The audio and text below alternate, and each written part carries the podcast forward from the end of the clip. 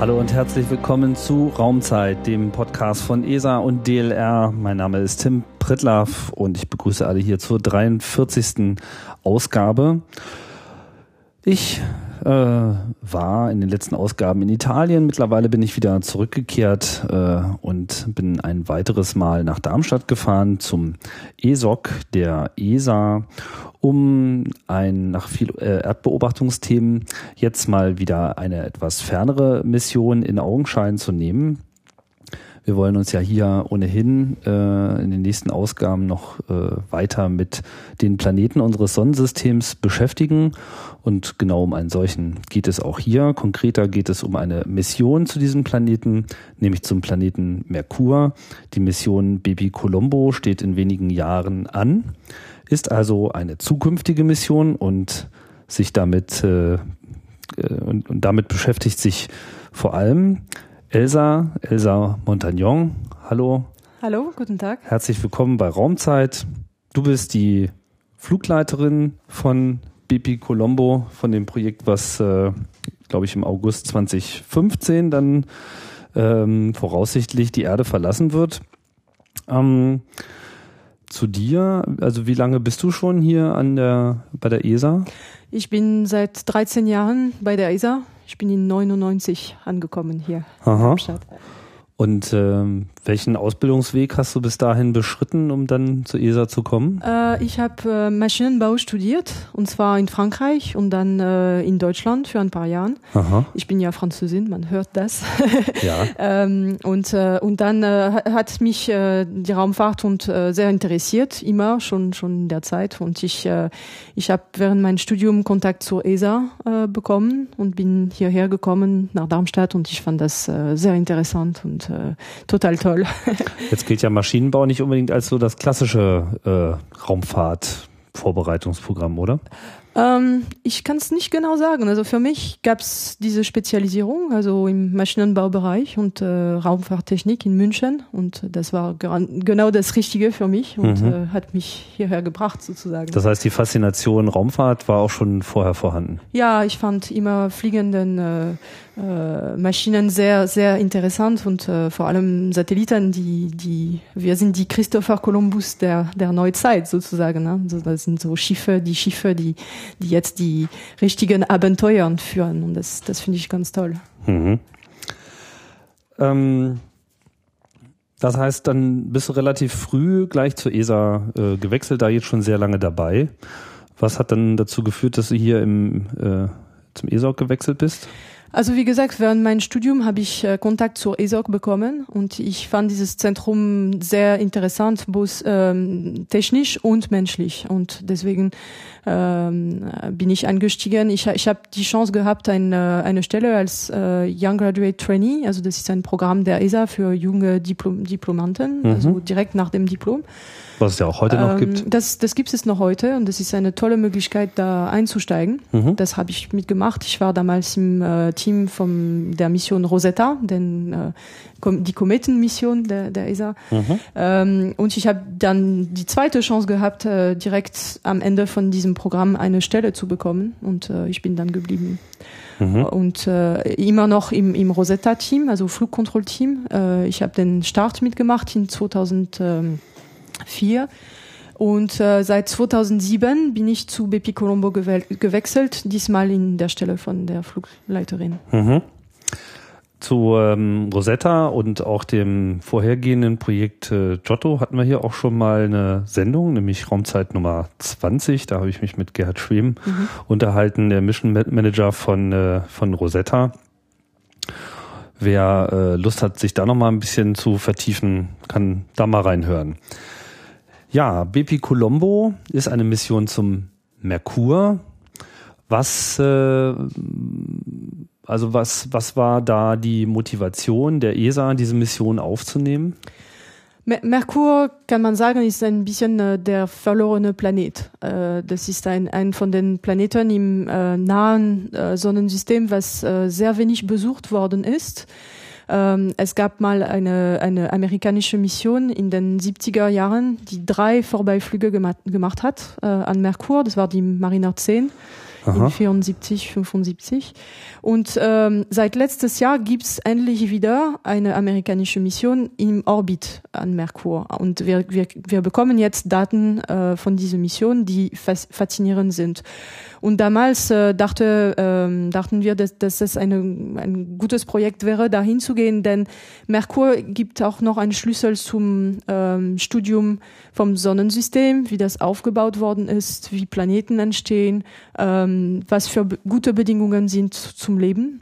Äh, und und zu, äh, zu diesem Planet wussten wir sehr wenig. Äh, wir wissen mehr um Mars und äh, Venus inzwischen, aber Merkur war ziemlich äh, eher unbekannt. Waren die Mariner-Missionen die ersten Missionen überhaupt zum ja, Merkur? Mariner 10 war die erste überhaupt. Was waren denn das für Beobachtungen, die da gemacht wurden? Ähm, die sind vorbeigeflogen mit äh, ein paar Instrumente, also da kenne ich mich nicht genau aus, aber Kameras waren auf jeden Fall dabei und die ja. haben dann das Ganze äh, kartiert, sagt man, also so eine Karte erstellt, aber nicht ganz, weil das nur, nur kurze Vorbeiflügen waren.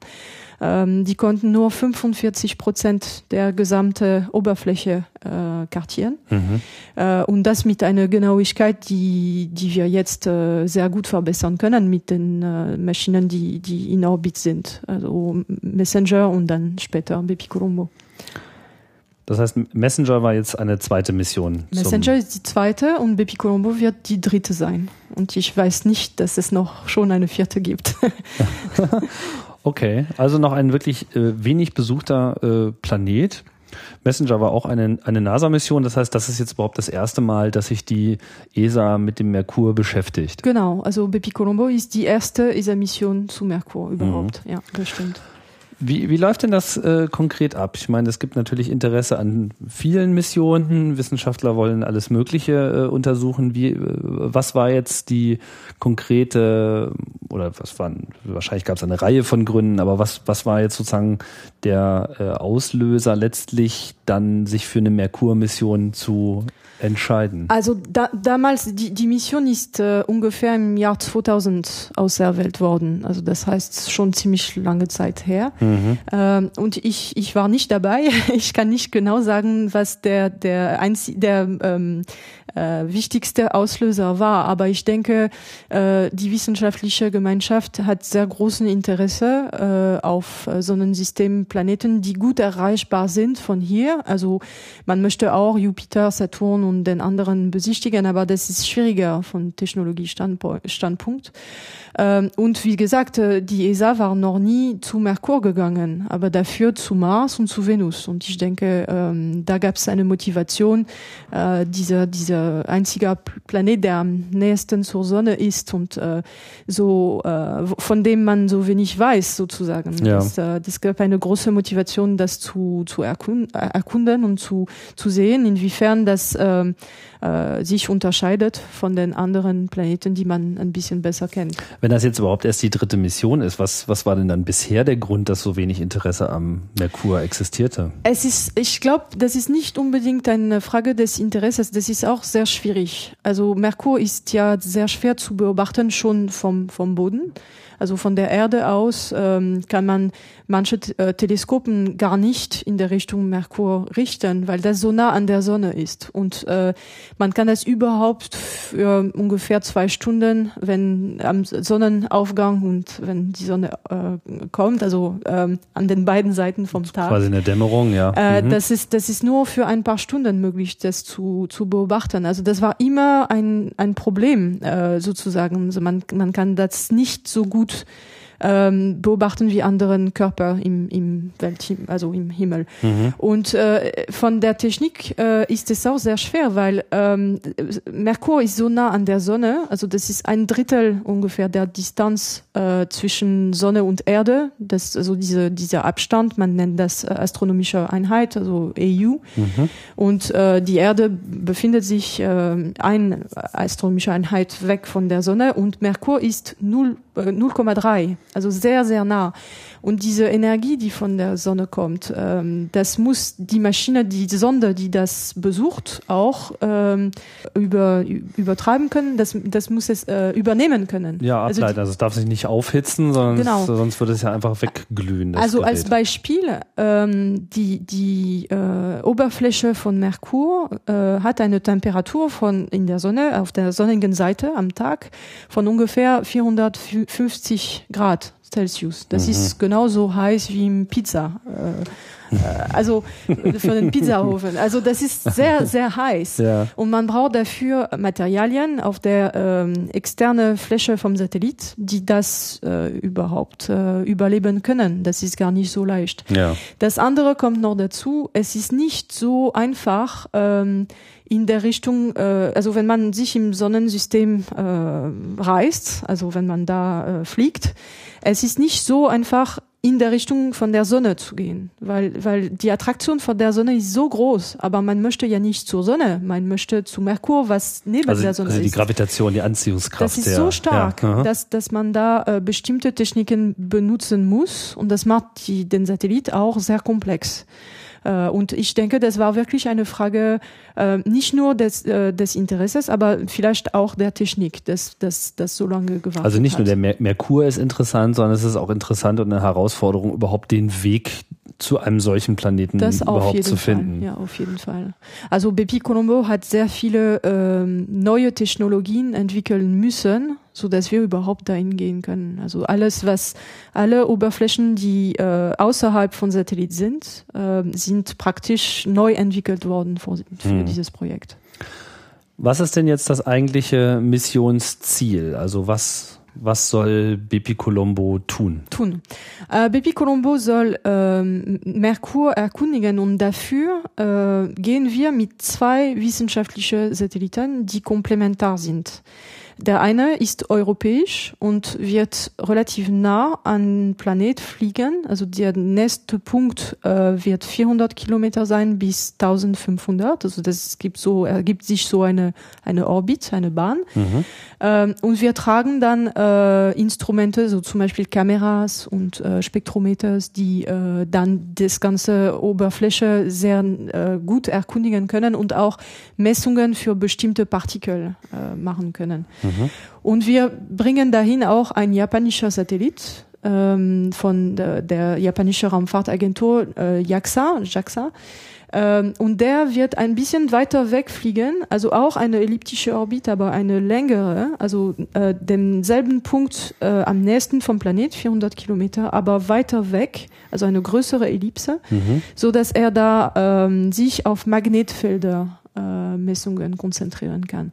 Das war eine große Überraschung eigentlich an Merkur, ähm, wenn Mariner eigentlich, äh, Mariner 10, entdeckt hat, dass es ein Magnetfeld hat ähnlich wie die Erde. Das ist nicht so stark wie der am Erde, aber er existiert und das ist eine Einzelheit im Sonnensystem. Also Mars und Venus haben kein Magnetfeld. Mhm. Also das war wirklich eine, eine Überraschung und äh, man möchte das äh, besser verstehen und besser charakterisieren, diese, dieses Magnetfeld. Also das werden diese zwei Satelliten dann Komplementarmessungen machen können, so dass man ein besseres Bild vom Gesamtplaneten Das heißt, an der Stelle ist der Merkur schon deshalb in, äh, von Interesse, weil er in der der Hinsicht der Erde wiederum sehr ähnlich ist. Ja, also das ist eine Charakteristik, wo er sich die Erde äh, ein bisschen äh, ähnlich ist. Mhm. Es gibt anderen, wo er sehr unterschiedlich ist. Also es ist ein kleiner Planet, es ist sehr dicht allgemein. Ähm, es, es hat keine Atmosphäre. Es hat eine sehr dünne äh, sogenannte Exosphäre, aber das ist, das ist sehr dünn, das kann man nicht mit der Erde vergleichen. Also da, ähm, das heißt, dass die, der Effekt von Sonne und die Partikel, die von Sonne aus rausgespuckt werden, diesen Sonnenwind. Es, es kommt direkt an der Merkuroberfläche und dadurch entdecken auch, äh, äh entstehen auch sehr interessante dynamische Prozesse, wo äh, Teile von der Oberfläche praktisch rausgenommen werden von diesem Sonnenwind. Und deswegen soll Bepi Colombo unter anderem dann auch die Partikel genau, einsammeln. Genau, das, das ist eine, eine Sache, die äh, Bepi Colombo auch untersuchen wird. Mhm. Das heißt, Sputtering ist das technische Wort auf Englisch. Aber ähm geht man davon aus, also ich meine, das Magnetfeld der Erde lenkt ja diesen Sonnenwind auch sehr effizient um die Erde herum, was ja dann überhaupt erst die Ausbildung der Atmosphäre äh, ermöglicht hat. Ähm, das heißt, das Magnetfeld beim Merkur ist vermutlich nicht so stark. Es ist nicht so stark, nee, nee, nee. Also und äh, aber ähnliche Effekte kann man schon erwarten. Weiß man nicht. Weiß man nicht. Genau. Also ich meine, Messenger ist jetzt da, die, die, die bekommen jetzt Daten und haben ein paar Papiere schon veröffentlicht. Und ich bin sicher, die wissenschaftliche Gemeinschaft äh, guckt sich diese neuen Daten sehr, sehr äh, mit sehr viel Neugier an, weil das äh, es gibt viele Fragen, die unbeantwortet sind. Ja, ist interessant. Das heißt, Messenger ist ähm, 2004 gestartet, war dann sieben Jahre unterwegs und ja. ist jetzt überhaupt erstmal seit einem Jahr ein paar zerquetschte äh, da unterwegs. Das heißt, jetzt zu diesem Zeitpunkt unmittelbar vor dem Start gewinnt man überhaupt erst bestimmte Erkenntnisse. Äh, neue Erkenntnisse, die ja dann vielleicht auch kurzfristig dann auch nochmal bei Bepi Colombo, beziehungsweise auch langfristig, weil auch Bepi Colombo wird ja einige Jahre unterwegs sein, ähm, die dann gegebenenfalls noch einfließen müssen ja, in das Projekt. Das, das ist sehr interessant, diese ähm, Spiel, kann man sagen, zwischen den zwei Missionen, weil ähm, wie, wie eben gesagt, also Messenger ist schon ja schon da, aber Messenger hat äh, andere Charakteristiken als Bepi Colombo. Es, es fliegt nicht so nah an, an dem Planet. Es wurde ähm, äh, schneller gebaut als Bepi Colombo, das kann man schon sagen, so dass äh, die Mission dann äh, sehr relativ, also früher starten und dann ankommen konnte, was sehr gut ist. Aber dafür ähm, waren äh, sind ein paar ähm, technische Wahlen getroffen worden, dass das überhaupt überhaupt so schnell geht. Also ähm, der, der Design von Messenger hat viele Unterschiede, ist sehr unterschiedlich von dem von Bepi Colombo. Und das ermöglicht dann zum Beispiel im Moment sehr gute Beobachtungen am Nordpol von Merkur, aber nicht so am, am Südpol zum Beispiel. Mhm. Wobei Bepi Colombo mit äh, die, den Eigenschaften vom Satelliten selbst und die Eigenschaften von der Referenzorbit, die wir ähm, anziehen, wird dann äh, die Möglichkeit haben, an beiden Seiten von, von Planet äh, gute Beobachtungen in derselben Genauigkeit äh, aufnehmen zu können. Also deswegen ist das ist sehr interessant, weil Messenger äh, antwortet vielleicht ein paar Fragen, die die Mariner 10 äh, gestellt hatte, aber dafür stellt er neue, die, die er selber nicht unbedingt antworten kann. Und mhm. da kommt Bepi Colombo ins Spiel. Mhm. Eine an andere sehr äh, wichtige Aufgabe von Messenger für uns, eigentlich für Bepi Colombo, ist äh, die Charakterisation vom äh, Gravitationsfeld von Merkur. Also das ist von Mariner nicht so gut berechnet worden. Also drei Vorbeiflüge reichen für sowas überhaupt ja. nicht. Aber seit Messenger in Orbit ist, kann man sehr genaue Messungen machen und dann dieses Gravitationsfeld viel genauer äh, berechnen. Und das ist sehr wichtig für uns, denn dadurch kann man die Evolution von der Bahn vom Satellit um den Planet sehr äh, viel präziser ähm, vorhersehen. Mhm. Und das heißt, man kann dann der, der Orbit, wo man ähm, den Satellit stellt, am, ganz am Anfang, äh, besser bestimmen, in dem, der volle Gewissheit, wie er dann sich modifizieren wird. Das heißt, die genaue, der genaue Weg steht noch gar nicht fest. Also der genaue Weg äh, dahin steht fest. Wo wir den Satellit richtig äh, einstellen werden, das ist jetzt im, im Moment eben besprochen durch die Ergebnisse von Messenger. Und mhm. wir hatten das erwartet. Das war eine, eine der Sachen, die wir wirklich, äh, worauf wir sehr scharf gewartet haben, weil, weil das für uns sehr wichtig ist. Also ja, dadurch wissen wir wirklich, also zum Beispiel abhängend von manchen von diesen Koeffizienten wird der Bahn sich so ändern, dass der Satellit näher am Planet kommt. Und wir haben gesagt, das ist ja sehr heiß. Also das heißt, unser Satellit wird nicht unbedingt für solche Temperaturen gebaut. Ähm, und und wir, wir möchten ja, dass er so lange wie möglich überlebt, dass man gute wissenschaftlichen Daten sammeln kann. Und das ist nur möglich, äh, wenn man weiß, genau in welche Richtung sich der Bahn dann bewegt, mhm. wenn man da ist. Wir, mhm. wir werden nicht die Möglichkeit haben, die, die Bahn ähm, zu kontrollieren nach der Insertion, also nachdem wir äh, eben diese erste Bahn, äh, wo wir angekommen sind, wird die, Modif die Evolution dann ähm, von selber gehen. Wir können das nicht mehr beeinflussen. Deswegen also, ist es sehr wichtig zu wissen. Äh, einmal muss man sich auf irgendwas einigen, dann wird er eingeschossen und dann war es das. Genau. Ähm, jetzt hast du ja erwähnt, dass äh, JAXA da auch mit im Boot ist und dass ja Bepi Colombo im Prinzip zwei äh, Satelliten sind in einer Mission. Das ja. heißt, sie werden gemeinsam gestartet, ja. fliegen da gemeinsam ja. hin und, und dann, dann gibt es eine Separation, genau. ähm, kurz bevor jeder so seine eigene Wege geht. Ähm, wie, das ist ja eigentlich auch äh, was Neues, oder? Dass so, so eine ja. Mission von zwei Agenturen mit unterschiedlichen. Es, es gibt Beispiele in der Raumfahrtgeschichte, viele. Also zum also Beispiel also Cassini, Cassini Huygens ist eins, ja. Also ja, das, das, das hat man schon gemacht. Das, das ist Aber für jetzt mit uns, den Japanern war das genau, noch nicht. also Fall. mit Japan hatten wir diese Erfahrung noch nicht in der ESA.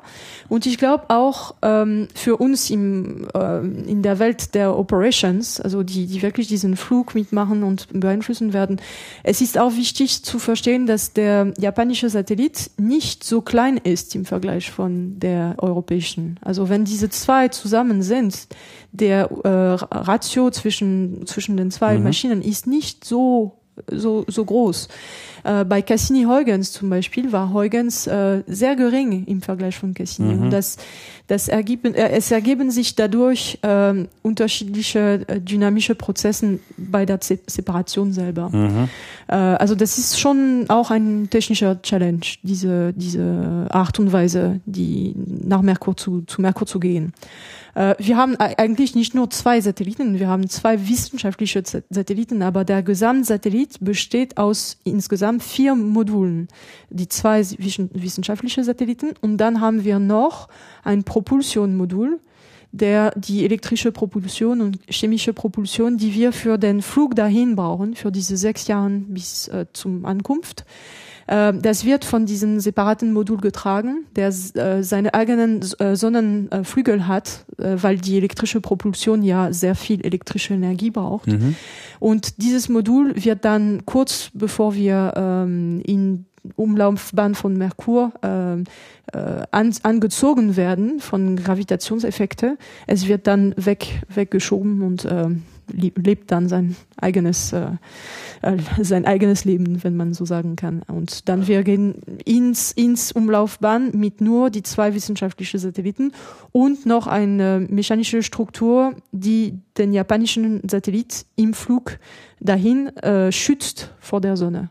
Also der japanische Satellit ist ja ein, ein Spinner. Er, er wird rotieren um seine eigene Axis. Mhm. Und der braucht, ähm, er, er, er kann die, äh, die Energie von der Sonne von einer einzigen Richtung nicht überleben. Er braucht wirklich diese Rotation. Ach, der braucht die Rotation um, einfach, thermal, um das durchzuhalten. Um das durchzuhalten. Und mhm. das äh, im, im, im Cruise, also im, im Flug äh, bis zu Merkur in diese sechs Jahren, ist unser Satellit immer in eine gewisse Richtung orientiert. Das ist, das ist seine eigene Art Klar, zu operieren. Und das, wir können rotieren. diese Rotation nicht anbieten. Deswegen haben wir eine mechanische Struktur, die dieses Satellit von der Sonne schützt. Das heißt, das ist das vierte Modul, von dem du jetzt gesprochen Modul, hast. Also ja. es gibt das Schutzschild, die beiden Satelliten selbst ja. und das, das Antriebsmodul, was selber wiederum zwei Komponenten hat, eine elektrische Komponente und eine chemische. Ja, und ein Komponente. paar elektrische, ähm, also er hat diese Sonnenzellen und die elektrische Boxen, die das alles betreiben und äh, die Interfacen anbieten. Aber mhm. an sich, das ist wirklich ein Antriebsmodul, wirklich. Mhm.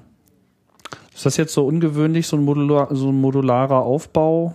Ja, ich würde sagen ja. Ja. Also das, das hat man nicht so oft. Also wenn man die anderen Missionen der ESA, interplanetärische Missionen der ESA anschaut, äh, oder die amerikanischen Missionen, die unterwegs sind, äh, die meisten sind bestehen auf eine einzige Struktur. Ähm, und dann gibt es manchmal einen Lander oder eine kleine Sonde, die separiert wird wie zum Beispiel äh, im Fall von Huygens und Cassini oder im Fall von Rosetta, da gibt es auch einen Lander, der auf dem Komet landen wird.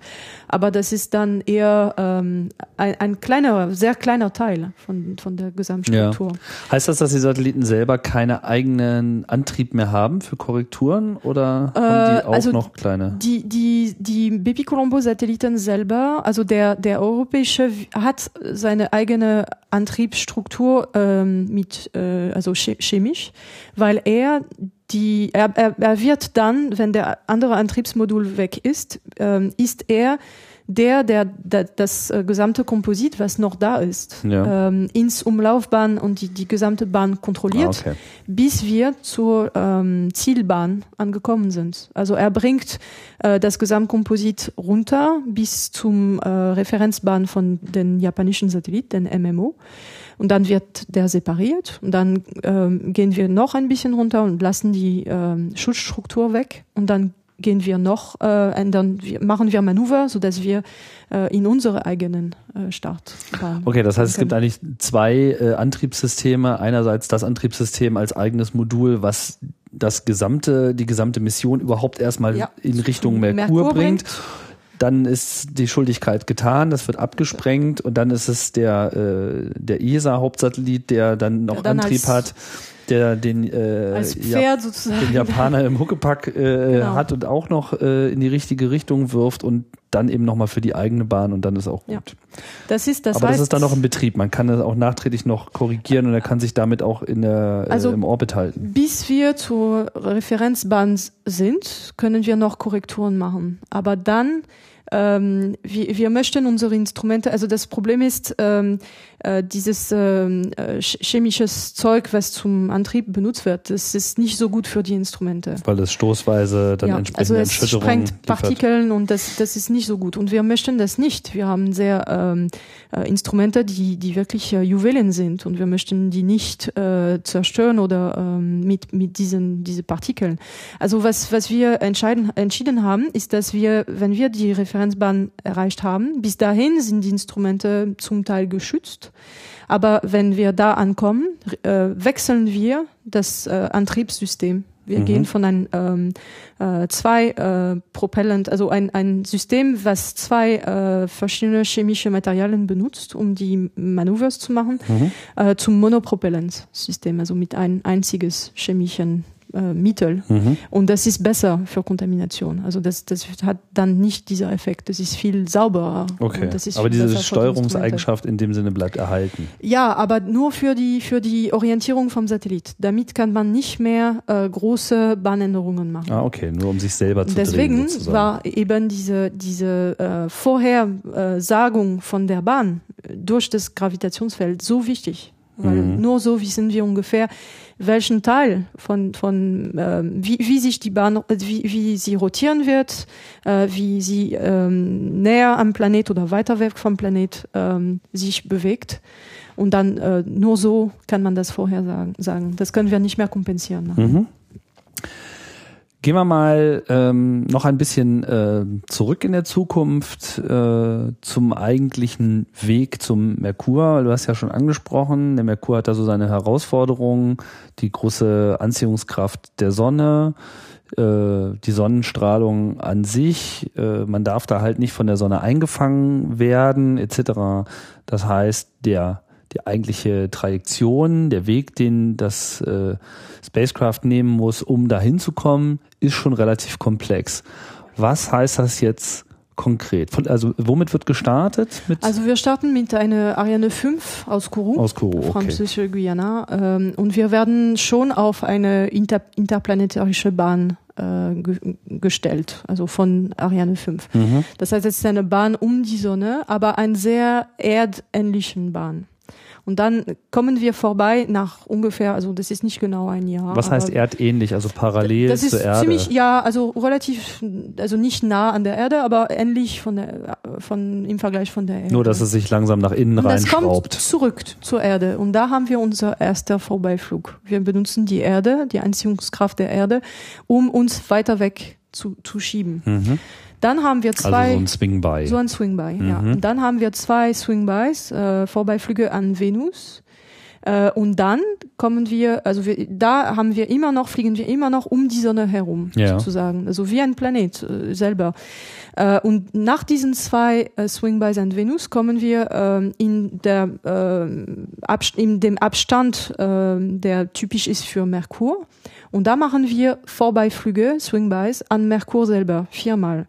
Und das bremst uns. Und in der Zwischenzeit benutzen wir unser, äh, unser elektrisches Propulsionssystem und weiterhin zu bremsen. Und es kommt ein Punkt, wo wir so äh, unsere ähm, relative ähm, Geschwindigkeit so so so äh, niedrig ist, dass wir praktisch äh, in diesem Bereich kommen, wo die Anziehungskraft vom Merkur uns ähm, in seine eigenen Bahn zieht. Mhm. Das heißt Weak Stability Boundary, technisch auf Englisch. Ja. Und wir werden, äh, also das ist für die ESA auch das erste Mal, dass so eine Technik benutzt wird, um eine planetarische Insertion zu machen. Und das ist sehr gut, so eine Technik, weil die anderen Satelliten, die machen normalerweise eine riesen äh, chemische Bremsmanöver, die äh, knapp, also Stunden äh, dauern kann. Und wenn diese Manöver nicht funktioniert, dann das war es. Und das ist das, was mit der die japanische Mission zu Venus ähm, vor kurzem passiert ist. Die mhm. haben diese diese Manöver nicht äh, korrekt durchgeführt oder es gab ein Problem. Das Manöver wurde äh, ist, äh, hat aufgehört äh, in der Mitte und das ist dann erreicht man das Ziel nicht und man weiß ja nicht direkt, wo man landet und das ist dann in diesem Fall sehr schwierig, die Mission noch zu, zu retten. Manchmal gibt es eine Möglichkeit, doch zurückzukommen, das nochmal zu probieren, aber das ist wirklich keine Wie hieß die keine Mission, Sicherheit. die japanische? Äh, ich habe es vergessen. Ah, okay. ähm, das haben wir dann äh, in den Shownotes auf jeden Fall noch mit dabei. Das heißt, muss nochmal zusammenzufassen, äh, Bibi Colombo fliegt los, wird von der Ariane schon so beschleunigt, dass es nicht nur die Erde verlässt, sondern quasi auch vor der Erde herfliegt.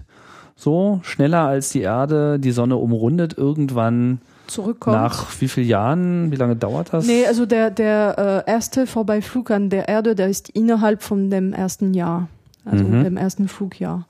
Und dann haben, gehen wir zu, zu Venus zweimal und das, das Gesamtflug bis äh, von Start bis zur Insertion an Merkur dauert ähm, ein, bis äh, sechs Jahren und ein Viertel. Sechs Mhm. Ja. Aber ich wollte nur diesen Weg nochmal so in Gedanken nachgehen. Also man äh, fliegt quasi so vor der Erde äh, her, ja. holt sie dann äh, zurück ja. schnell ein. So, ähm, wie muss man sich diesen Swing bei vorstellen? Das heißt, so relativ zur Sonne fliegt dann Bibi Colombo auf der Sonnenseite oder auf der äh, sonnenabgewandten Seite an der Erde also vorbei also, oder wie muss man sich das vorstellen? Das, das hängt vom Swing by ab. Also die Geometrie kann, kann sich sehr ändern äh, Ach, das, im Vergleich das, von Sonne. Das hängt davon ab. Das steht noch gar nicht fest. Doch, doch, das steht fest. Also ja. in der Dokumentation ist die Geometrie genau beschrieben. Ja.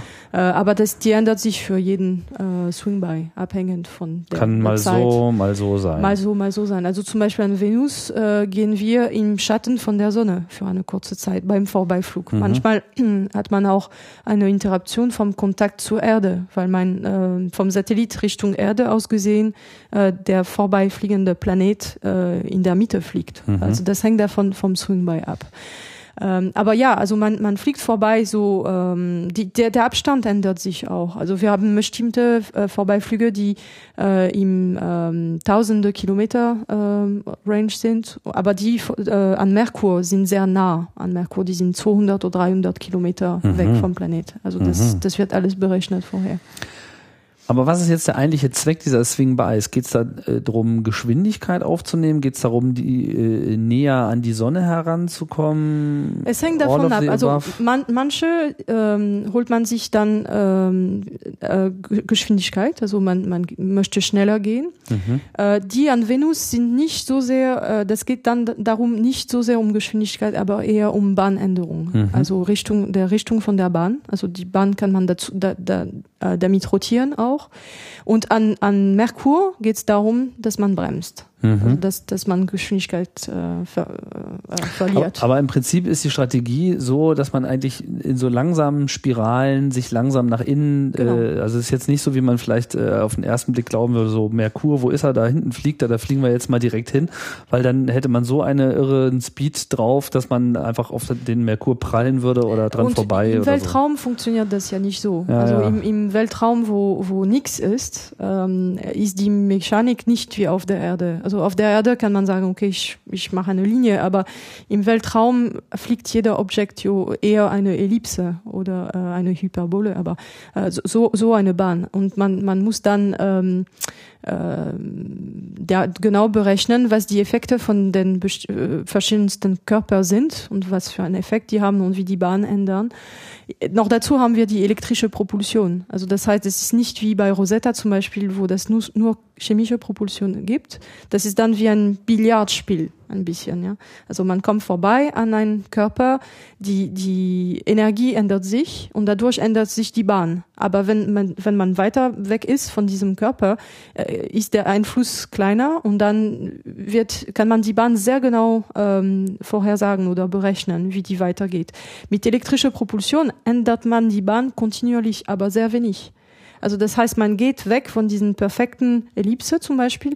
Man, man kann die wirklich komplett steuern, Stück bei Stück, aber in sehr wenigen äh, Stücken. Ähm, mhm. Also das, das ist äh, das ist noch was, was die ganze Berechnungen kompliziert, weil mhm. man muss das komplett ähm, numerisch integrieren, heißt das, dass, dass man die gesamte Bahn dann äh, gebaut hat. Ja, heißt das, dass der chemische Antrieb in der ersten Phase vor allem zum Einsatz kommt für die großen Schritte? Nee, das wird immer, also der chemische Antrieb an, für Bepi Colombo ist nur für Navigation in der Nähe von den Planeten benutzt. Ah ja. Sonst äh, fliegen wir eher eine ganz normale ballistische Bahn. Also wir lassen einfach den, den Satellit im Weltraum durch die Gravitation vom Sonnensystem weiterlaufen. Oder wir äh, ohne, ohne das, das, zu korrigieren? Ohne das zu korrigieren, weil wir auf den richtigen Bahn sind. Und wir lassen das, äh, es ist ja vorher gesagt, also wir, ja, ja. wenn wir eine auf richtige das heißt Bahn, schon, das heißt wir korrigieren, schon, dass es auf diesen Bahn ist. Aber ja. wenn wir erstmal da sind, wir können das laufen lassen. Also wann, wann setzt diese Korrektur ein? Nachdem die Ariane das Spacecraft abgesetzt hat, dann korrigiert man noch mal ein bisschen? Und, und nach den Swingbys, also nach den äh, Vorbeiflügen an den Planeten, die sind manchmal nicht so genau, wie man äh, theoretisch das berechnet hat. Mhm. Also guckt man noch, man, man lässt, man kann ja die Position vom Satellit äh, rekonstruieren durch Daten von den Bodenstationen. Mhm. Und äh, man korrigiert dann äh, kurz nachher, also typischerweise wir machen solche Manövers mit chemischem Antrieb innerhalb von einem Monat vor dem Swing-By, dass wir den richtigen Swing-By-Punkt erreichen, so, so genau wie möglich. Und dann nachher, so ungefähr sieben Tage nachher, äh, machen wir noch eine Korrektur. Es sei denn, wir nutzen den elektrischen Antrieb gleich, weil denn dadurch kann man auch Korrekturen machen. Die dauern nur etwas länger. Mhm, sind aber feiner. Sind aber kleiner und äh, feiner und es dauert länger, bis man das äh, dasselbe und, und man verbraucht, hat. Man verbraucht vor allem keinen kein Treibstoff, weil die also man verbraucht Energie Xenon, ja, also das ist auch Treibstoff, aber das ist der andere. Ach so, ja, okay. Xenon. So, das ist, ähm, Stimmt. Ja, ich dachte, das wäre jetzt nur über die Solarpaneele alleine. Nee, nee, nee, nee, nee, nee, da hat man auch so einen, äh, einen äh, neutralen Gas, was durch den äh, also, Antrieb also geht. Ionenantrieb. Und, äh, Ionenantrieb. Mhm, ja. Okay. Gut, also ähm, das heißt, man äh, schraubt sich langsam Richtung äh, Merkur, je nach Bedarf, vor allem am Anfang, nach dem Absetzen und dann äh, vermutlich auch nach den Swingbys, je nachdem, wie gut die gelungen sind. Ja. Könnte ja theoretisch auch sein, dass, dass man so super äh, gezielt hat, dass es immer ja. passt. Also wir gehen davon aus, wenn man nur ballistisch geht, kann, können man nur sehr präzise sein. Also das, das ist manchmal passiert, dass wir sagten, okay, bei Bedarf noch zwei, drei Tagen vorher noch ein Manöver und das war nicht wirklich nötig, weil die Manöver sehr genau äh, gewesen sind. Es hängt wirklich davon äh, ab, wie präzis ähm, das gesamte Propulsionssystem im, im Flug ähm, ist. Also wie präzis gebaut, er gebaut worden ist und wir machen eine Charakterisation nach dem Start und äh, ja, und dann kann es sein, dass er sehr genau ist. Aber mit elektrischer Propulsion, das wird ein bisschen schwieriger sein, weil wir auch ähm, wir möchten ja nicht die ganze Zeit Kontakt mit dem Satellit haben, weil das kostet ja Geld mhm. und das kostet ja auch äh, Arbeit für die Leute, die hier sind im Kontrollraum. Und deswegen haben wir gesagt, okay, wenn wir wissen, dass das gut funktioniert, dann werden wir nur einmal pro Woche Kontakt haben. Das machen wir auch mit anderen Satelliten, aber die sind ja relativ passiv, während das passiert. Äh, und Bepi Colombo wird ja diesen äh, Ionantrieb, also äh, diesen elektrische Propulsion, aktiv haben die ganze Zeit. Und wir sind ja nicht da für eine Woche. Also wir wissen, dass, dass äh, wir den Kontakt noch schaffen. Das ist kein Problem von der Genauigkeit, weil wir ja weg von der Erde sind. Also das, das ist kein Problem. Aber es kann ja sein, dass äh, die Performance von diesem Antrieb oder äh, kleine Problemchen, die drin äh, passieren sind, oder vielleicht muss er sich selber rekonfigurieren oder egal was, dann ist es ziemlich möglich, dass, dass wir dann, wenn wir den ausschalten, am, äh, an, am Ankunft von einem, so einem Swing-By, es ist sehr möglich, dass wir da noch ein bisschen korrigieren müssen. Mhm. in Fakt, wir gehen davon aus, dass es notwendig sein wird. Wie äh, stellt denn eigentlich so diese, also stellt der Merkur oder eine Merkur-Mission auch besondere Anforderungen an die Kommunikation? Ist, ist das äh, problematisch, mit dem Spacecraft zu kommunizieren, wenn der sich so nah an der Sonne befindet? Ist da der Sonnenwind, der ja bekannt ist dafür, hier die Telekommunikation auch beeinflussen zu können, ist das nochmal eine spezielle Herausforderung oder ist das ein beherrschtes nee, Problem? Das, okay, das ist beherrscht, aber das ist, das ist auch, ähm, muss, muss bedacht gut werden. bedacht werden. Also wir, wir kommunizieren ja mit ähm, einer ähm, äh, äh, Radiofrequenz, äh, das ist das äh, X-Band für äh, Befehle, also Kommandos und mhm. Telemetrie, also die Daten, die runterkommen. Mhm. Und ähm, wir wissen von den anderen Missionen, dass ähm, diese Radiofrequenz, wenn das nah an der Sonne ist, das wird ja ähm, degradiert. Also das wird nicht mehr so gut. Und es gibt ein, äh, eine ähm, Winkeldistanz, wo man nicht mehr kommunizieren kann. Also wir, wir planen immer und sagen, wenn der äh, Winkel zwischen, also vom Satellit aus gesehen zwischen Sonne und Erde weniger als drei Grad ist, dann wir gehen davon aus, dass nichts durchgeht. Also wenn, wenn, also wenn doch, Sonne und Erde aus Sicht des Satelliten ja, zu nah beieinander zu nah stehen. Ja, so. Dann, dann mhm. wir, wir, weil, weil der Signal vom Satellit zur Erde muss ja in diesem Fall an relativ nah vorbei. an der Sonne vorbei. Und wir wissen von Erfahrung von den anderen Missionen, Rosetta, Mars Express, Venus Express, wo diese Bedingungen regelmäßig äh, äh, vorbei passieren. Ja. Wir, wir haben genaue Messungen gemacht und wir wissen, dass unter drei Grad das ist ein bisschen heikel. Also da geht man lieber davon aus, dass nichts geht und man plant das und das, dann ist es okay. Ähm, zwischen, also im, innerhalb von fünf Grad, so von fünf Grad bis drei Grad, wir wissen, dass es es könnte gehen, aber man ist nicht so sicher. Also man sagt, da lieber keine äh, Manöver zum Beispiel machen, keine kritische Operation. Wenn, wenn, wenn man, also man plant so, dass man da keine kritische Operation braucht. Außerhalb geht es normalerweise. Aber ähm, von fünf bis zehn Grad gibt's auch so einen Effekt eigentlich. Bei den anderen Missionen ist man relativ weg aus diesem Bereich, weil die ähm, weg von, also in, in äh, Planeten, die weiter weg sind. Also man, man muss da, die, sich da nicht so viele Sorgen machen. Aber für Bepi Colombo werden wir sehr oft in diesem Bereich sein, extrem oft. Und wir, wir denken, dass das ist, ähm, das ist okay. Also wir, das, das, weil von unserer Erfahrung ist es normalerweise in Ordnung. Aber wir werden das noch genau mhm. charakterisieren. Aber auch das sind sozusagen äh, Faktoren, die man in die Missionsplanung gleich mit äh, einrechnen muss, ja. dass man nicht sagt, ja, okay, jetzt machen wir ein Manöver, oh blöd, jetzt sind wir aber leider zu nah an der Sonne nee, dran. Nee, nee, das geht dann. Also halt das, das geht zum Beispiel in diese ganze äh, Arbeit, wir nennen das Mission Analysis. Das ist die die ähm, die Leute, die, die diese ganze Bahnberechnungen machen. Äh, das ist ein Expertbereich der ESA eigentlich. Also mhm. Das wird auch hier in, in Darmstadt gemacht.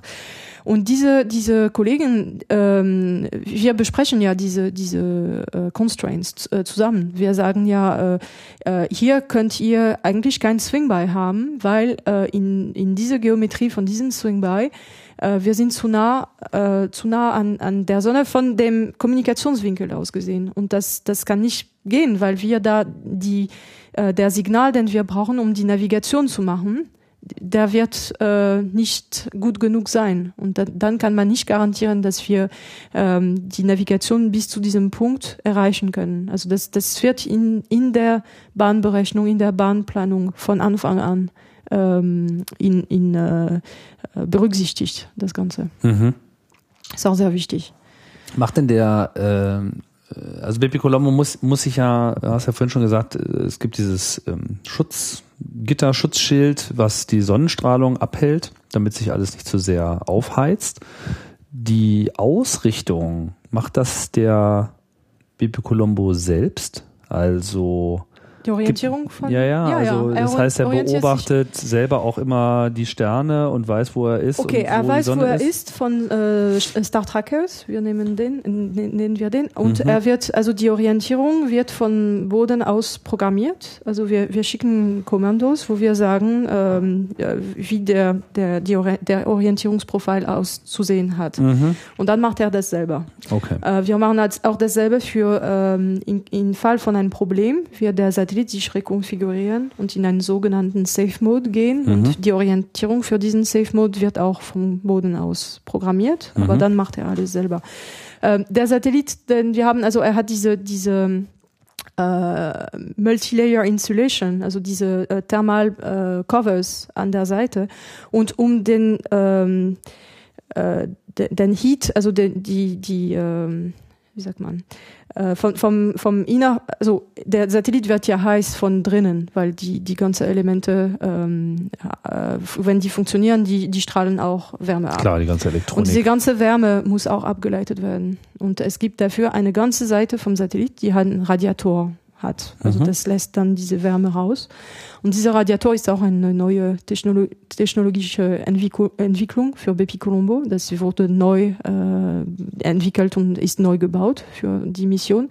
Ähm, es ist op wirklich optimiert, so dass die äh, Strahlung zurück von der Merkuroberfläche auch nicht ins Satellit reinkommt weil äh, die, die, der Satellit ist jetzt immer zwischen Sonne und Merkur und Ma Merkur st- strahlt auch Wärme ab.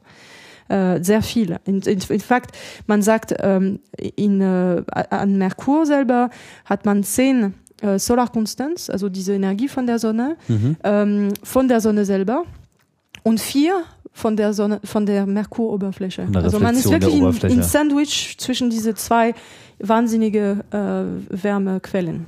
Ja. Und dabei muss der Satellit selber eine äh, Balance-Temperatur haben, sonst können, kann die Elektronik nicht mehr funktionieren. Mhm. Ein, also Elektronik ist in Büchern sagt man also ungefähr Raumtemperatur, so 20 Grad ist gut. Bei Colombo wir werden näher an wahrscheinlich an 40, 50 Grad uns bewegen, weil das einfach anders nicht möglich ist. Aber das heißt, diese ganze Wärme, die muss wirklich weg vom Satellit, sonst äh, kann das nicht funktionieren. Also Hm. wir machen das so. Ähm, das ist äh, ganz schön happig. Ich meine, wenn man ähm, jetzt sieht, dass der Merkur selber sich schon zu 450 Grad aufheizt, dann ist natürlich auch die Sonnenstrahlung selber ja schon eine ziemliche Herausforderung. Ich frage mich jetzt, was so der technische Unterschied ist zwischen den Radiatoren von Bibi Colombo und den, wie sie jetzt zum Beispiel auf der ISS eingesetzt werden, weil das Problem entstandene Wärme, Mhm. gerade von den ganzen äh, Experimenten und sonstigen Lebenserhaltungssystemen, die ja auch permanent Wärme erzeugen, Mhm. die abzuleiten, das ist ja da auch ein Teil davon. Ja. Ne? Also die Also, großen Strukturen sind nicht nur Solarpaneele, Ja, sondern ja. eben auch die Radiatoren. Ja, ja. Also die haben die die, die meisten Satelliten, also so Rosetta und äh, Mars Express, Venus Express haben auch äh, Radiatoren, aber in dem Fall von Bepi Colombo ist es wirklich die äh, Form äh, von den ähm, den Strukturen, die diese Wärme ableiten. Also der hat eine ganz gewisse Form, die wirklich optimiert ist, dass die Rückstrahlung von Merkur ähm, weg reflektiert wird und nicht reinkommt. Und das ist Mhm. eine Besonderheit. Also sozusagen so Ref Reflektor und Radiator in einem. in, in einem optimiert für diese für diese Mhm. Mission. Okay. Ähm, vielleicht können wir noch mal ein bisschen genauer auf die Aktivität von äh, Bibi Colombo äh, eingehen, wenn wir dann beim Merkur angekommen sind. Also jetzt haben wir diese sechs Jahre, sechseinhalb Jahre Anflugsphase äh, durch. Dann wird gebremst, so lange gebremst, bis der Merkur sagt, hier, du bleibst jetzt äh, hier. Dann äh, trennen sich die beiden Satelliten. Die, äh, also wie, wie heißen diese beiden Satelliten? Also der europäische heißt MPO, MPO? ähm, Mercury Planetary Orbiter, und der äh, japanische heißt MMO, Mercury Mag Magnetospheric Orbiter. Okay, also MPO, MPO MMO. alles klar. Ähm, der MPO hat jetzt mehr Instrumente als der MMO. Äh, ja, ungefähr, also doppelt. mhm. Ungefähr, ja. Und also was wir machen, wenn wir angekommen sind, ist, dass wir erstmal die Instrumente testen. Die sind ja zum ersten Mal in ihrem Ziel, in ihrer Zielumgebung. Die waren früher schon getestet, dass die den Start überlebt haben und so. Das machen wir direkt nach dem Start für die ersten drei Monate ungefähr. Aber Mhm. es gibt viele Funktionen, die man da nicht testen kann. Einfach weil die meisten Instrumente sind auf der Seite von MPO, die auf dem Antriebsmodul zeigt. Einfach der, der Stack ist so aufgebaut. Ja. Und das heißt, man, man kann nichts aufnehmen mit diesen Instrumenten. Das Antriebsmodul weil die, weil muss die schauen erstmal auf, weg. auf den, den Modul. Ja. Also der, der andere Modul muss erstmal weg und dann kann man äh, zum ersten Mal sozusagen nach sechs Jahren äh, direkt im Weltall gucken. Und das ist sehr wichtig. Man muss da äh, Kalibration machen. Das ist die Commissioning Ähm, Phase. Das dann. ist die Commissioning Mhm. Phase. Und die wird an Merkur, äh, wir planen ungefähr einen Monat, also vier, vier Wochen ungefähr. Mhm. Also die Instrumente zum ersten Mal also einzeln und dann äh, machen wir auch äh, Messungen alle zusammen, um zu sehen, ob die miteinander interferieren oder nicht, Mhm. äh, wie das aussieht, wenn das Gesamtinstrumentpaket äh, zusammen operiert in para parallel. Das muss man auch ein bisschen charakterisieren. Mhm. Und wenn das ähm, wenn das getan ist, dann fangen wir mit der, mit der wissenschaftlichen Mission an. Also wir haben ein äh, Zentrum, der verantwortlich für ähm, Instrumentenoperation ist. Der, die, die sind in äh, ESAC, das ist ein Center, Zentrum der ESA in äh, Spanien, in Villafranca. Und die sind dafür verantwortlich, die ähm, äh, zu, zu aufzunehmen und zu sammeln, was die Instrumente äh, machen wollen. Also zum Beispiel äh, der eine, die, die werden alle in Richtung äh, Merkur-Oberfläche gucken, aber es gibt manchmal äh, interessante, äh, interessante Punkte, wo man der Satellit umorientieren muss und man muss sich ja einigen, wann man das tut äh, und welche Instrumente dann äh, angeschaltet sind für solche Operationen. Äh, manche Instrumente brauchen auch Kalibration regelmäßig, äh, dass, dass die überhaupt ähm, äh, charakterisieren, äh, was die überhaupt sehen, also an, an bestimmte Quellen, die, die gut verstanden sind.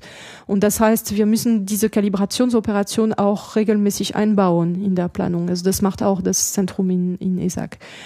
Und die, die, die bauen dann einen, Plan von wissenschaftlicher Operation, die äh, machen, stellen sicher, dass dieser Plan kompatibel ist mit den äh, Ressourcen vom Satelliten, also im äh, Energie und äh, Daten, also dass, dass alle Daten, die gesammelt werden, auch runtergeschickt werden können. Das wäre ja schade, wenn wir nicht genug äh, Bandwidth, äh, Platz hätten auf dem Link. Ja. Also das wird alles ähm, vorher geplant und dann kommen die diese Instruktionen oder diese Requests äh, zu uns in Darmstadt und wir machen daraus eine Gesamt ähm, Kommando Timeline. Also wir wir addieren auch ähm, stellen dazu die Kommandos vom Satelliten selbst von der Plattform und dann kommen wir mit einer ähm, Gesamt konsistente äh, Gruppe von, von Telekommandos, die man dann äh, hochschickt zum Satellit. Mhm. Und die Mission, also die wissenschaftliche Mission wird ein Jahr dauern mit der Möglichkeit, das zu erweitern. Also wir planen, der Satellit wird äh, konzipiert für eine weitere äh, Erweiterung von der Mis- Mission von einem anderen Jahr. Und dann sehen wir, wo wir sind. Also wenn der Satellit immer noch äh, äh, in guter, äh, sehr, sich gut, äh, also technisch sich gut, ähm, wenn der Satellit Guter äh, Verfassung noch befindet, in guter ja. Verfassung Mhm. äh, befindet, dann machen wir weiter. Aber das Ja. ist dann die Frage. Ob Was sind denn so die. Einfluss, also wo, worunter könnte er denn so vor allem leiden? Ist es so wirklich so die Sonnennähe, die Hitze, die äh, Also die, die Hitze ist schon ein, ein Riesenfaktor. Also wir wissen, dass die, diese, diese harsch, sehr harsche Umgebung von Hitze und Radiation von der, von der Sonne, also die Sonnenpartikel, die da sind, äh, das hat schon einen Effekt auf den, die Materialien, äh, aus dem der Satellit gebaut ist. Mhm. Und das, das spielt eine große Rolle.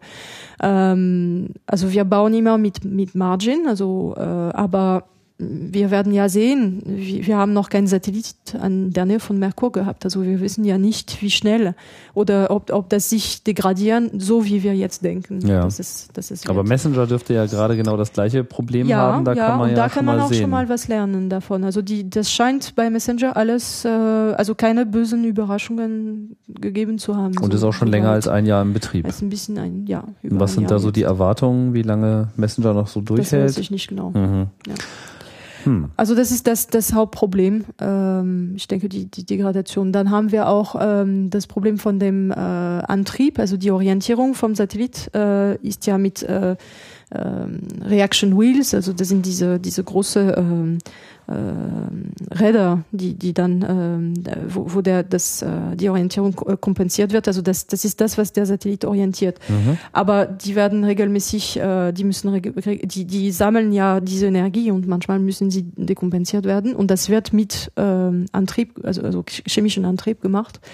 Und wenn dafür und auch für die ähm, Safe Modes. Also wenn der Satellit ein Problem hat, dann benutzt man auch diesen chemischen Antrieb, um in dem äh, sicheren Mode zu gehen. Und irgendwann ist, ist da nichts Treibstoff mehr. halt alle, ja.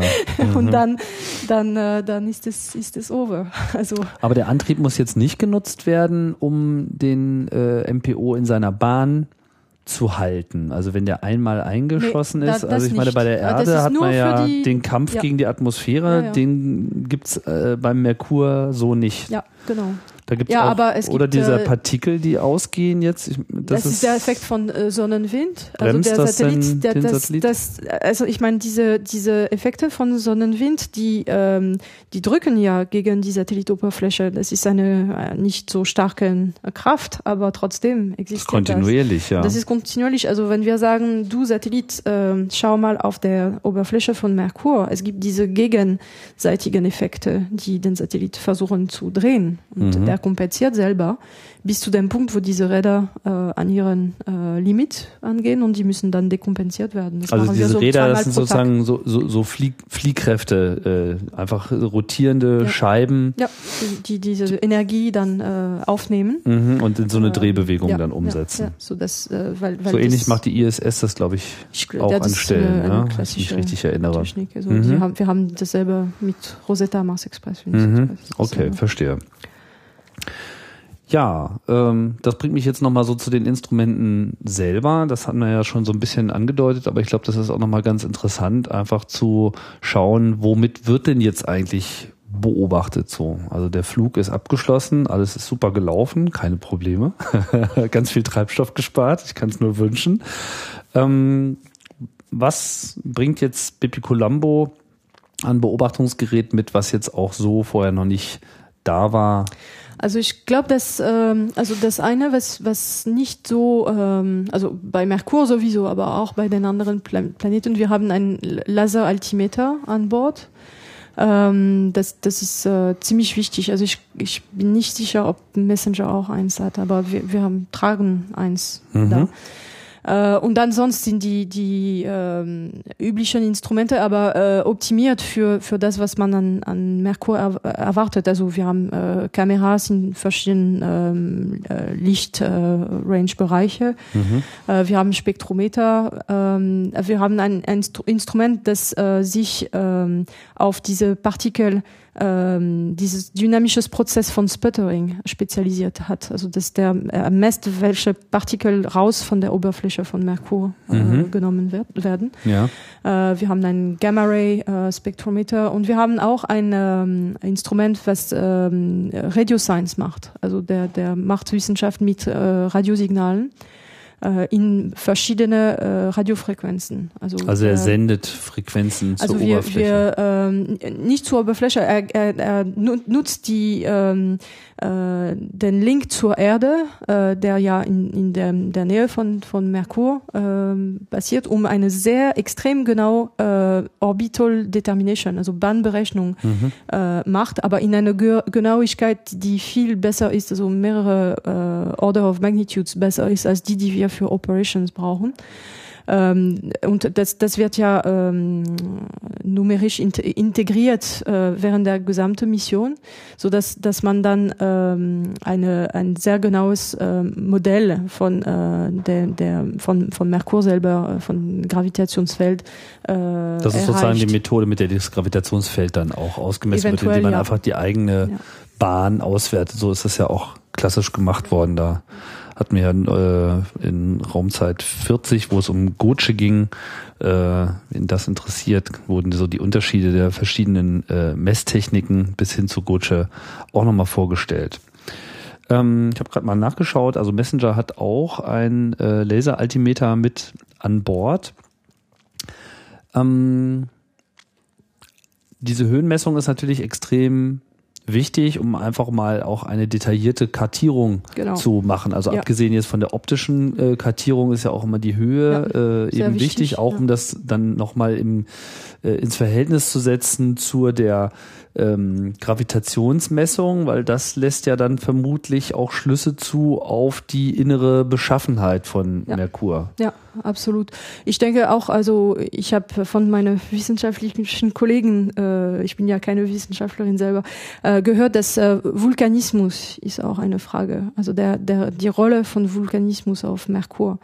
Ähm, das war äh, am Anfang überhaupt nicht, es wurde nicht damit berechnet, dass Vulkanismus unbedingt eine große Rolle gespielt hat. Aber man, man ist da jetzt der Meinung, dass es doch äh, eine Rolle äh, gespielt hat oder vielleicht noch spielt, wer weiß. Bei der Ausgestaltung ähm, des, ja, des ja, Planeten. Des Planetes. Selber. Also da, da, da kommt Messenger mit sehr interessante Ergebnisse, auch was äh, Strukturen an der Oberfläche angeht. Also die, die stellen wirklich sehr viele Fragen. Bibi Colombo heißt Bibi Colombo Lau Weil, nach. Also das heißt Bibi Colombo äh, nach dem italienischen äh, Wissenschaftler Giuseppe Colombo. Äh, er, er ist der, der eigentlich äh, der NASA äh, empfohlen hat für Mariner 10 äh, eine Bahn um die Sonne zu fliegen, so dass man da mehrere Vorbeiflüge an Merkur haben kann. Also er, ist, er hat sich sehr mit äh, Bahnentwicklung beschäftigt, also mit Michelin. Also er hat quasi dieses dieses Prinzip der Annäherung an den Merkur genau, überhaupt genau. erst aufgebracht. Also er ist wirklich der ein von den von den äh, Pionieren für für sowas und deswegen haben wir. Das ist ja insofern finde ich das jetzt sehr interessant. Ich meine normalerweise fliegen die ganzen Größen der letzten Jahrhunderte, äh, so Galileo etc. Ja auch bei Colombo denkt man ja vielleicht erstmal an Kolumbus. Columbus ja. Aber hier handelt es es sich um jemanden, der 1920 geboren wurde und äh, erst 84 verstorben ist. Ja. Ja, aber er, er, hat so wirklich sehr äh, äh, viel beigetragen zu Merkur-Missionen. Ja. Er, er, ist wirklich, äh, ich glaube, der, der, der diese Ideen gehabt hat, wie man überhaupt da ich habe ja erwähnt äh, am Anfang, äh, zu Merkur zu gehen, ist interessant wissenschaftlich, aber das ist auch ein technisches äh, Challenge. Und diese, diese Bahnentwicklung, dieses Bahndesign, um überhaupt dahin zu kommen, innerhalb von einem Budget, was äh, machbar ist. Ne? Weil wenn man äh, unendliche Energie mittragen kann, kann man alles machen. Aber das ist ja nicht der Fall. Ja. Also die Rakete ist begrenzt und der Satellit ist begrenzt. So Bepi Colombo äh, kämpft auch ja auch für, für das Gewicht, was, was es mitnehmen kann. Äh, jede Mission tut es, aber bei Bepi ist das auch noch ein heißes Thema. Und äh, ich, ich denke, also er hat wirklich, er ist ein von den Väter von, von diesen Konzepten. Bepi, muss man dazu sagen, ist sein Spitzname. Ja, Eigentlich heißt er ja äh, Giuseppe. Ja. Aber äh, finde ich trotzdem interessant, dass man jetzt sozusagen auch mal in das, äh, zumindest ins letzte Jahrhundert äh, zurückgreift ja, und langsam ist, mal so ja. die Pioniere der, der modernen Raumfahrt auch würdigt und nicht immer nur die ganzen Mathematiker und sonstigen äh, Grundlagenforscher äh, der letzten Jahrhunderte, wobei ich glaube, man, man, hat da auch alle durch langsam. Ne? Also es äh, ist wahrscheinlich auch einfach keiner mehr übrig, nachdem man irgendwas benennen kann. ja. Ähm, dein Team, wie, wie groß äh, ist das? Also wie viele Leute äh, beschäftigen sich jetzt quasi mit dieser Mission? Wie viele Leute haben sich das ausgedacht? Wie okay. viele Leute werden dann also letzten man, Endes das Ganze steuern? Man, man muss äh, ein bisschen unterscheiden. Äh, solche Projekte beschäftigen ja wirklich eine sehr große Gemeinschaft äh, in Europa und in der Welt.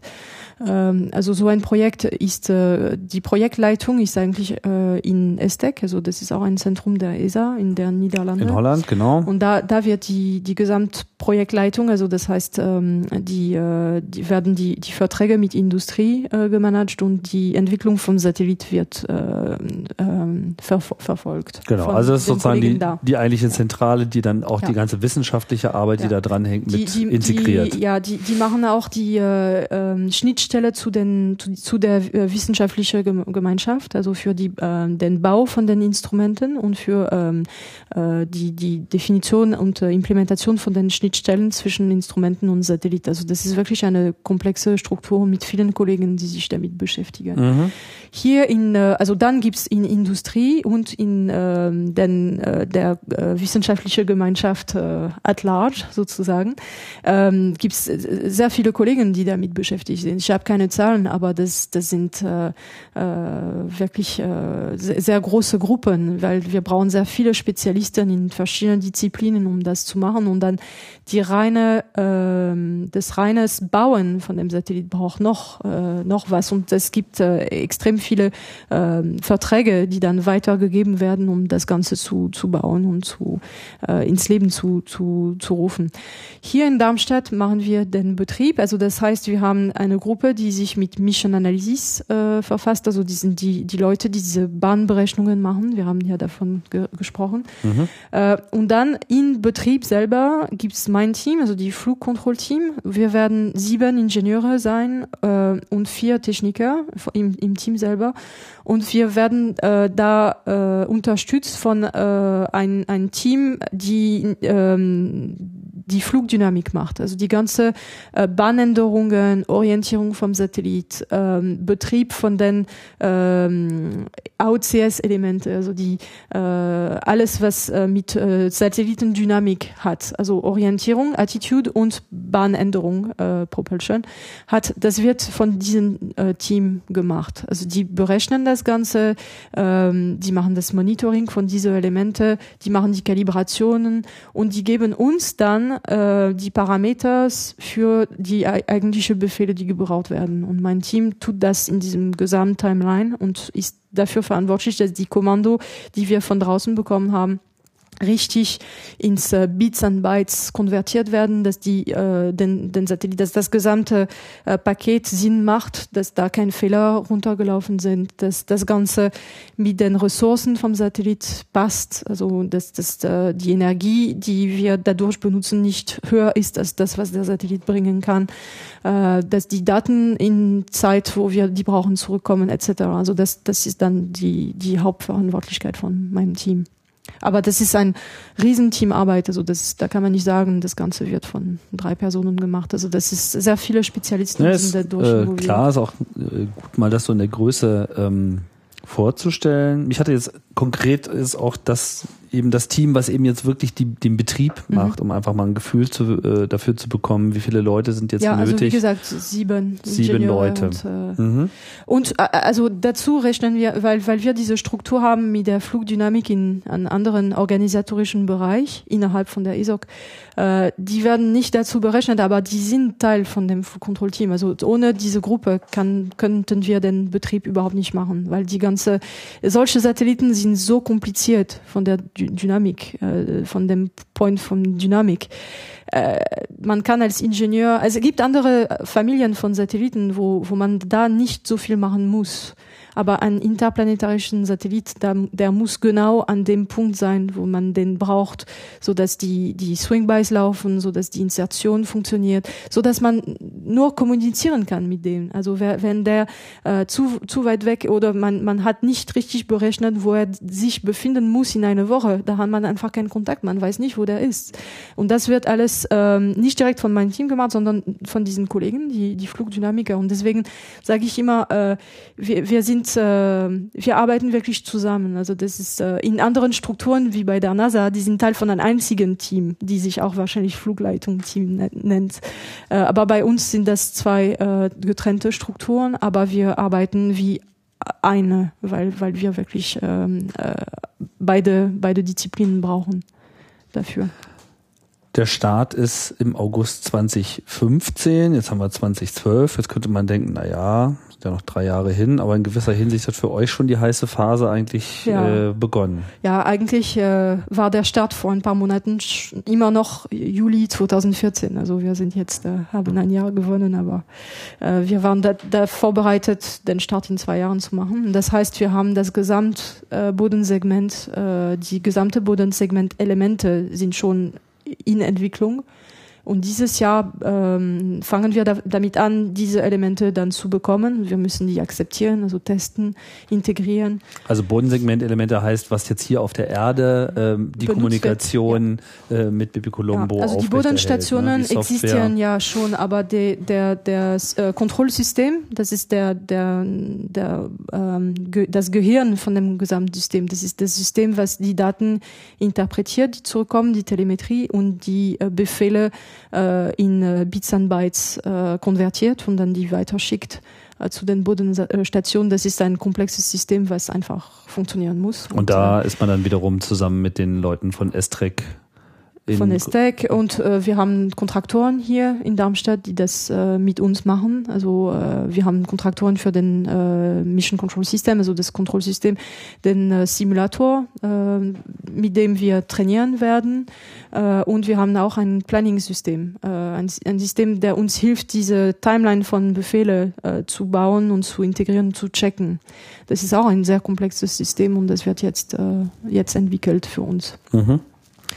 Und die Systeme kommen langsam rein. Also das, dieses Jahr ist das Jahr der, der Anfang von Tests. Wir haben ja im Juni unser ersten Test mit dem Satelliten selber eigentlich. Also wir machen so einen äh, Test, dass äh, unsere Systeme ähm, die Kommandos korrekt äh, bauen und dass wir die Telemetrie interpretieren können. Wir haben vor einem Monat ungefähr die ersten Daten von Satellit überhaupt hier bekommen und das äh, motiviert uns selbst und das ist viel Arbeit. Ähm, in dem Zusammenhang auch nochmal ein Verweis auf zwei alte Raumzeit-Sendungen. Äh, das mache ich ja mal gerne, weil das immer so schön sich ergänzt. Äh, Raumzeit 28 hat sich konkret mit dem S-Track äh, Bodenstationsnetzwerk auseinandergesetzt. Da kommt auch nochmal sehr schön zur Sprache, wie eben diese Zusammenarbeit zwischen den eigentlichen Missionsplanern und eben dem äh, Bodensegment äh, konkret abläuft.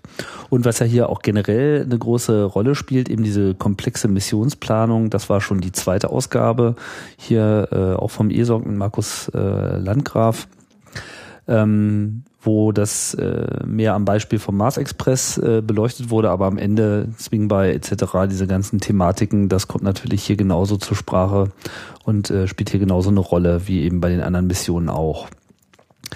Ähm, Wenn es dann zum Start äh, kommt, inwiefern müsst ihr euch dann noch mit äh, Kuru auseinandersetzen oder ist das alles erstmal gar nicht das Thema? Ähm, also kurz vor dem Start, ungefähr vier Monaten, vor drei, vier Monaten vor dem Start, wir fangen wir an mit sogenannten Simulationen. Also das ist, äh, man muss sich das vorstellen, ich finde das immer so spannend. Das ist dann, wo, wo alle Teams, die beim Start aktiv sind, zusammenkommen und trainiert werden und dann zu eins werden. Also die Leute von Industrie kommen, das Projekt aus ESTEC.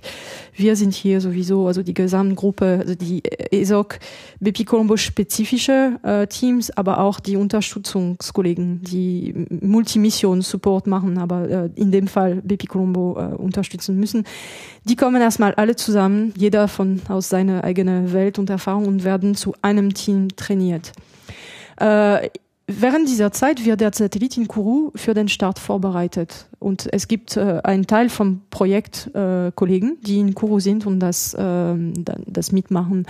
Äh, und die Industrie ist auch äh, eher in Kourou. Wir haben noch einen Test an der Stelle, einen Schnittstellentest, so ein SVT, wir nennen das System Validation Test, mit dem Satellit innerhalb von dieser letzten Phase. Aber sonst haben wir relativ wenig mit den Aktivitäten in Kourou zu tun, weil wir unsere eigene äh, Post-Start, Post-Launch-Aktivitäten vorbereiten. Wir machen ähm, aber äh, ein oder zwei Simulationen von sogenannten Countdown. Countdown, das ist eine Simulation, die die äh, letzten Aktivitäten vor dem Start im Kourou, die noch zur Pre-Launch-Phase gehören, mhm. und die ersten Aktivitäten von Post-Launch. Zeit. Also die, die, eigentliche Übernahme. Die Übernahme von mhm. uns alles in eine eigene äh, Simulation ähm, äh, probiert werden, also getestet werden. Inklusive also aller möglichen Fehler, die man so. Ja, also normalerweise macht man ein Szenario ohne Fehler und dann ein paar vielleicht mit Fehler. Aber der mit Kuru, der, das ist ein, äh, eine Simulation, weil normalerweise die Simulationen mit Fehler, wir, äh, unser Simulation-Officer äh, sagt einfach, er, er, er sei Kuru und wir, wir lassen die Kollegen in Kuru nicht mitspielen, weil das ja äh, sehr komplex zu organisieren ist und die haben bessere Sachen zu tun. Ja. Also das machen wir einfach hier simuliert, aber einmal machen wir das mit denen da und das schauen, dass alles reibungslos läuft, dass die Prozeduren, die die haben und die, die wir hier haben, äh, gut miteinander funktionieren. Also das muss man machen. Und dann während den Start sitzen wir hier im Kontrollraum. Wir warten, dass der Satellit äh, getrennt wird und dass wir Daten bekommen und dass wir die Kontrolle übernehmen können und die Kollegen in Kourou ähm, übersehen den, den Start und dann nach dem Start ist äh, ihre eigentliche Aufgabe vorbei und unsere und dann gibt es diesen magischen Moment, wo man äh, auf das erste Signal wartet. Genau, mhm. ja, ja, ja. Dann fällt der größte Stein vom Herzen. Ja, ja denn, denn da, da, da fängt es an. Also ja. das fängt alles da an. Also das ist sehr, sehr spannend, dieser Moment. Ich habe es mit Rosetta erlebt. Ich werde mir mich mein Leben lang erinnern. Das ist äh, man hat so viel getan bis dahin und äh, man wundert sich ein bisschen auch, ob das alles klappen wird. Also das gibt eine gewisse Emotion und Tension auch und dann kommen die Daten und alles, wo, worauf man sich so äh, stark und intensiv vorbereitet hat, das wird zur Realität. Das fängt endlich an, wobei es schon vor fünf Jahren oder zehn Jahren angefangen hat. Also das ist ein sehr interessanter Moment. Auch äh, man muss äh, denken, es gibt viele Kollegen, die beim Start für, für den, das ist das Ende des Projekts. Also es gibt so eine Übernahme ein bisschen, also, ja. ähm, ein Handshake äh, zwischen, zwischen Gruppen. Also diese gro große Gemeinschaft trifft zusammen für den Start und äh, die, die manchen werden sich andere Aufgaben wenden und für uns wird es dann zur Haupt, Hauptaufgabe. Also das ist, ein sehr interessantes, menschlich auch ein sehr interessantes Moment. Die eine Verschiebung, die es jetzt schon gab, die war dann um ein Jahr. Ist das so der Zyklus? Also sollte es jetzt wieder eine Verzögerung geben, aus welchen Gründen auch immer? Könnte man dann wirklich so in jedem weiteren Jahr dasselbe Spiel machen? Jein. Also es hängt ja extrem davon ab, wie so Venus, Merkur und ja, ja. Erde eben so zueinander stehen. Ja. Also bisher haben wir das Glück gehabt, dass wir fast jeden Jahr, jedes Jahr eine Option gefunden haben. Also mhm. so ungefähr im Sommer. Ich weiß nicht, ob das äh, so sein sollte. Also das könnten meine Mission Analysis Kollegen besser erklären äh, oder ob das Zufall ist. Aber im Moment war es immer möglich. Aber ähm, wir haben schon gesehen von Studien, die vorher gemacht worden sind, ähm, es kostet nicht immer dasselbe. Also die, das ah. äh, Propellant ähm, die man dafür haben kann. Also man kann vielleicht eine Kombination finden, aber die Hauptfrage jetzt wird sein, wie viel Treibstoff braucht es, weil der Satellit jetzt gebaut wird und man kann den Treibstoff nicht, nicht plötzlich verdoppeln. verdoppeln. Also im Moment ähm, äh, läuft es ziemlich gut. Also wir haben jetzt einen Start im August 2015 gefunden, was in Ordnung ist und wir haben einen Backup eigentlich in 2016. Mhm.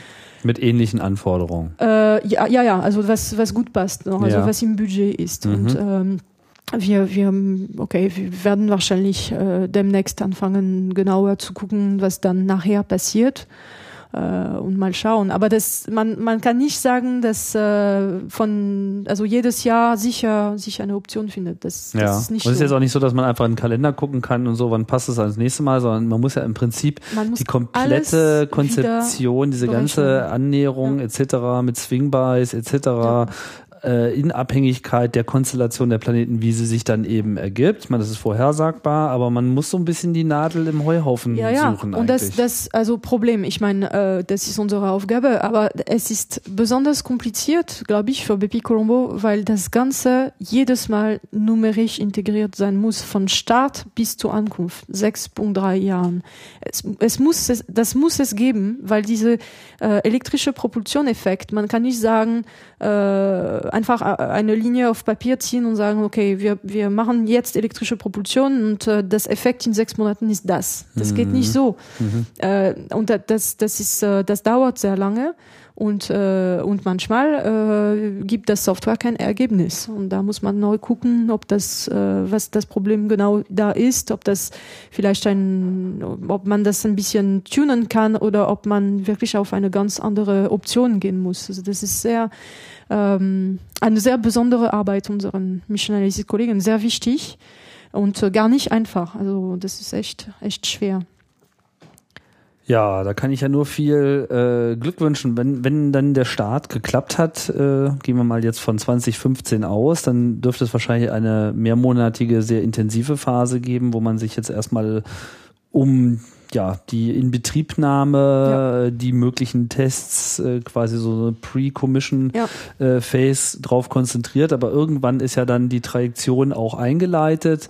Äh, dann muss man erstmal wieder ein Jahr warten, bis eigentlich was Spannendes passiert, oder? Ja, also das konnte man ja, das ist bei BP Colombo ein bisschen, ein bisschen anders. Also es stimmt, dass die Inbetriebsphase, äh, Nahmephase, Commissioning, also drei Monate und das wird sehr intensiv, aber dann müssen wir auch die Inbetriebsnahme von elektrischen Propulsionssystemen machen. Und das mhm. kann man nicht unbedingt ganz ähm, also man macht das schon innerhalb von diesen drei Monaten, muss, muss ja auch, weil, weil der dann direkt eingesetzt wird sonst. Also man muss ja das vorher testen. Ja. Aber wenn man diesen Test in ein paar Wochen gemacht hat, das heißt noch nicht lange, dass man den Satellit alleine lassen kann. Also das heißt, ähm, wir werden wahrscheinlich bis zum ähm, äh, Vorbeiflug an der Erde, erst Swing by, Swing by. Also was ungefähr ein, ein, Jahr, Jahr später, mhm. ich habe den genauen Daten nicht im Kopf, aber ungefähr innerhalb von ein Jahr später ist. Wir werden da ziemlich intensiv noch nach dem Satellit gucken. Man weiß auch nicht, was man in dem Commissioning Phase findet. So manchmal gibt es da ein bisschen Sachen, die man äh, regeln möchte, so dass die dann äh, geglättet sind. Und das kann heißen, vielleicht ein Software-Patch installieren oder nochmal einen Test machen, solche Sachen. Also ich gehe davon aus, dass das erste Jahr ziemlich intensiv sein wird. In den Phasen, wo wir keine elektrische Propulsion haben, ist es relativ ruhig, weil da der Satellit fliegt ja seine Bahn ballistisch und äh, wir müssen ja kommunizieren, aber wir können das vorher programmieren. Die ja. Instrumenten werden nicht benutzt, also das ist relativ ruhig. Wenn, wenn elektrische Propulsion benutzt wird, wir müssen uns erstmal vergewissern, dass es in Ordnung ist. Also später, wenn es dann so um die Venus geht und so, da kann es schon mal sein, dass man ein halbes Jahr einfach keinen Kontakt aufnehmen nee, muss. Nee, wir werden immer jede Woche Kontakt haben. Also mhm. höchstens äh, das längste, was wir gemacht haben, okay, wenn, wenn so eine Phase hinter der Sonne ist, dann hat man de facto keinen Kontakt. Aber bei BP Colombo dauert so eine Phase ungefähr einen Monat vielleicht, die mhm. längste. Die ja. meisten sind kürzer als das. Ja. Und okay, wenn wir in eine ballistische Phase, wo nichts passiert sind und es ist gerade Weihnachten, vielleicht lassen wir auch einen Kontakt raus, so dass, die, die Teams sich gut ausruhen können. Aber normalerweise werden wir schon ähm, jede Woche Kontakt haben, egal, egal was passiert. Das ist zu gefährlich sonst. Also wenn, wenn der ein Problem hat zum Beispiel und in seinen Basis-Safe-Mode geht, der Satellit, da benutzt er Treibstoff. Und Treibstoff ist ja eine sehr äh, ähm, wichtige Ressource für uns. Wir können da nicht äh, uns leisten, dass der zwei Wochen lang diesen Treibstoff benutzt, wo wir am Tag nachher das hätten finden können. Das geht gar nicht. Also wir gehen davon aus, dass mit, mit einer Regelmäßigkeit von einer Woche dann hat man eine gute Balance zwischen das Workload für die für die Kollegen und äh, die Sicherheit von Satellit, dass er nicht äh, in Moden geht, wo das nicht so gewünscht ist. Hm. Also ich fange jetzt gerade an, äh, so meine Termine für den August 2012 zu füllen. Was ist das für ein Gefühl, wenn man weiß, dass man so die nächsten acht Jahre eigentlich eine regelmäßige Verabredung hat? Ja, das war also für meinen ersten Satellit, wo ich mit dem Start gemacht, mitgemacht habe, das, da war ich ein bisschen nervös. Ich dachte, na ja, das ist schon eine Riesenverantwortlichkeit. Aber wenn man gesehen hat, was das eigentlich bedeutet, man ist ja nicht allein. Also das, das ist eine richtige Teamarbeit und man kann sich gut verlassen. Äh, das ist kein, keine, ähm, die, diese Arbeit beruht nicht auf einem einzigen Individuum. Das ist sehr wichtig. Und dann, ähm, ja, das, das ist sehr, sehr machbar und eigentlich nicht, nicht so intensiv, wie man sich das vorstellt, wenn man darüber spricht. Ja, ich kann nur viel Glück wünschen. Das, äh, Lisa hat ja ein äh, guten Track Record, was die interplanetaren Missionen äh, betrifft. Von daher gibt es ja allen Anlass hier äh, zu Optimismus. Ja, drücken wir die Daumen. Haben wir dann noch, äh, gibt's noch einen, einen Punkt, den du noch gerne äh, beleuchten möchtest? Ich glaube. Den wir so noch nicht war, angesprochen haben. Ja. Super, dann sage ich vielen Dank Danke. für die Ausführungen hier zu äh, Bibi Colombo. In drei Jahren geht's los und äh, ja, bis dahin äh, werden wir hier uns das Thema Merkurs auf jeden Fall auch nochmal angenommen haben. Wird aber nicht drei Jahre dauern, sondern relativ bald. Und äh, ja, dann setzen wir dann auch schrittweise unsere Reise durch das Sonnensystem fort und äh, ja, in der Folge fliegt Pipi Colombo seine Bahnen. Wir fliegen jetzt auch unsere Bahnen und äh, ich sag Tschüss, vielen Dank fürs Zuhören, bis bald bei Raumzeit.